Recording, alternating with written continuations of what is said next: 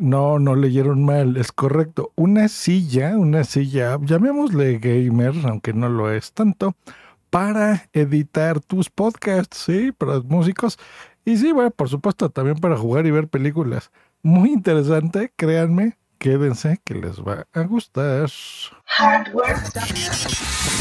Tu dosis diaria de tecnología que se entiende con Josh Green. Comenzamos. Podcast. Pues ahí está, para los que quieren ya entrar en calor, la carnita, la marca es X Rocker, como de rockear, el modelo 5129101. Esta es una silla, cuesta 8 mil pesos, unos 400 euros más o menos, dólares. Eh, pensada para juego, pero y miren, no, no necesariamente una silla gamer. Les explico por qué. Esta silla la compré porque me he dado cuenta que después de vacunarme, precisamente de la AstraZeneca, he sentido mi pierna y mi cuerpo izquierdo en general dormido. Y resulta bueno, sí era parte de la vacuna, pero gran parte era culpa de mi silla, que me ha estado oprimiendo ciertos nervios de la columna vertebral y tengo esa sensación de que se me empieza a dormir la pierna y bueno, una pesadilla, la verdad. Me había comprado uno de estos cojines que venden en Amazon de, de viscolásticos y demás, que bueno, eh, se, digamos que te sientas, se, se forman a tu cuerpo y cuando vuelven a tomar oxígeno como que regresan otra vez lo acolchadito, ¿no? Pues parece buena idea, pero en realidad no lo es porque mm, como que me oprime ciertas partes de la pierna y eso es lo que me lastimaba. Bueno, descubrí después de varios meses que era eso y dije, bueno, es momento de comprarme una silla, ¿ok? Esta silla está pensada para que sea muy chaparrita. Eso es lo que no me gustó y la tuve que devolver, pero sí se las voy a recomendar si tienen ciertas recomendaciones. Número uno, esta está pensada para que esté, digamos, en tu sala o en tu recámara, si tienes ahí una televisión y quieras sentarte en un lugar súper cómodo y hacerte hacia atrás, reclinarte todo, pero con la televisión bastante baja. ¿Ok? Porque no puedes ajustarle la altura. Eso es el único punto malo. Las cosas buenas y por las que yo digo que está buena para, por ejemplo, un productor de podcast, que también esa era la idea que le había comprado, es porque tiene muchas bocinas integradas, la misma silla, dentro de la silla, y la misma parte de la espalda de la silla hace que sea como una caja de resonancia donde tiene un buffer. Con este buffer, pues bueno, hace las partes graves, por ejemplo, de la música. Y las bocinas integradas del lado izquierdo y derecho, pues hacen precisamente su función de estéreo. Te enseñan eh, eh, la música que la puedes poner ahí.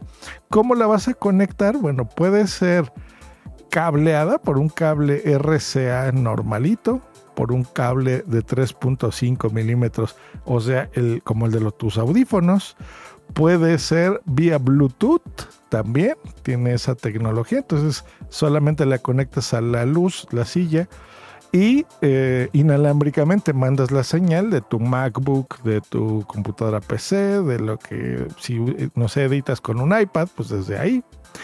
Y no le piden casi nada mi sistema de audio actual. Yo tengo dos satélites frente a mí, también con un buffer, donde, pues bueno, cuando no necesito un trabajo de edición tan a detalle, o sea, me refiero, primero me pongo mis audífonos, ahí ya saben, pongo mis efectos para quitar los ruidos de fondo, para ecualizarlo, para masterizar las producciones de mis clientes, pero ya en ese momento me quito los audífonos y con mis satélites simplemente pues voy a quitando, por ejemplo, cuando se equivocan o toses o bueno, ya el trabajo de edición del día a día. Bueno, pues esta silla es ideal para eso, querido podcaster o productor de podcast, porque puedes precisamente eh, hacerlo de forma cómoda sin hacer tanto escándalo, porque el sonido queda como envolvente hacia ti, es el que está sentado en la silla. No está pensada para hacer el pum, pum, pum, ¿no? Típico. Eh, tiene los controles de bajos y el control de subir y bajar el volumen en una especie de círculo muy eh, inteligente. Del lado derecho bajas tu mano y ahí en ese momento tocas esos controles de volumen, los, los subes y bajas el volumen. Muy bien, muy bien. Pero aquí viene el problema. Yo la quería para mi oficina, para mi estudio, en donde pues tengo, aparte que, que, hago esto, pues ya saben que también hago asesorías con mis clientes, video asesorías ahora con Zoom, y pues bueno, necesito eh, pues un lugar que esté cómodo y ajustable a la altura, que es uno de los problemas que encontré en esto. Se me ocurrió, dije, bueno, ya que voy a reemplazar mi silla gamer que tenía de toda la vida, pues voy a utilizar la base de esa silla para darle la altura, ¿no? Una solución que a lo mejor ustedes pensarían que podría ser buena. Así lo hice. Pero como estas sillas incluso tienen unos modelos que no ni siquiera llevan la base del piso, no, eh, no llevan ni las rueditas ni nada, están pensadas para que hagas como, como una mecedora de abuelita. ¿Se acuerdan? Bueno, eh, en el piso es muy cómoda, pero como tiene esa ergonomía así media curvita como de, pues sí, de mecedora, al, al hacerla más alta, ahí es donde te das cuenta que es un error. Porque otra vez como que te empuja las piernas hacia arriba y se vuelve incómoda esta silla. Ese es el pero que tiene si la vas a usar para lo que no está diseñada, que es, ese fue un error mío, ¿no? Quererla forzar y poner en, en mi oficina y no en la sala, que es en donde debería de ir esta silla. Entonces, bueno, sentimientos encontrados porque no sirvió eh, para lo que es. En este momento estoy esperando a un empleado de DHL que pase a recogerla. La tengo aquí a un ladito. Y voy a comprar otra que ya vi cuál es y les voy a hablar de ella, que ya vi que esta sí es eh, para una oficina. Y bueno, también es gamer y tiene sus detallitos ahí interesantes. Entonces ya se las comentaré en el momento adecuado, cuando ya la reciba. Pues bueno, eh, podría recomendárselas si, por ejemplo, ustedes tal vez ahora en home office pues estén más bien sentados, porque yo, yo sé que hay muchas personas que así trabajan, por ejemplo, en su sofá, que no por el espacio o algo, no necesariamente tienen un, un área de oficina donde tengas un escritorio, por ejemplo. Si tú, esa es tu forma de trabajo y tienes tu laptop, yo creo que es un producto ideal para ti. Ideal.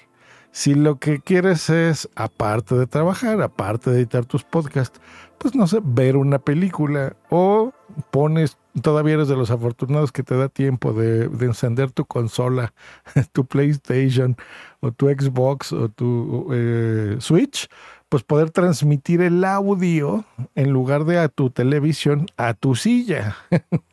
y pues es espectacular para eso.